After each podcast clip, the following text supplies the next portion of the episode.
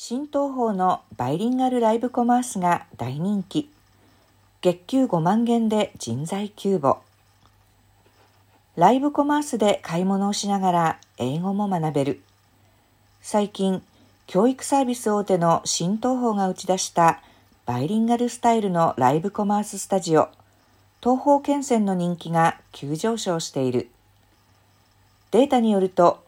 東方県線は約7日間で157万9000人のフォロワーを獲得し、そのうちライブコマースで獲得したフォロワーは121万2000人だった。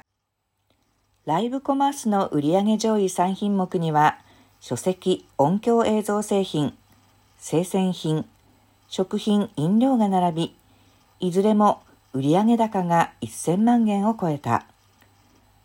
バイリンガルライブコマースの人気が沸騰し、株価が急騰した後、新東宝は人材獲得に乗り出した。今すぐにも必要な人材は、バイリンガルのライブ配信パーソナリティ、英語のパーソナリティ、ショート動画共有アプリ動員のカスタマーサービス担当者、ショート動画のエディター、運営担当者、ディレクターなどだ。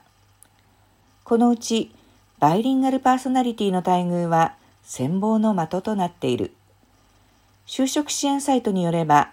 現時点で東方県線のバイリンガルパーソナリティの月収は5万元から6万元になる。このほか、求人情報によれば、英語パーソナリティの待遇は月収2万5千元から3万5千元。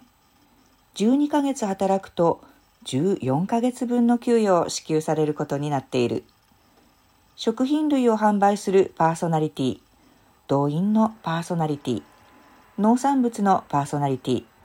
ライブコマースの教師はいずれも月収が2万元から4万元となっている。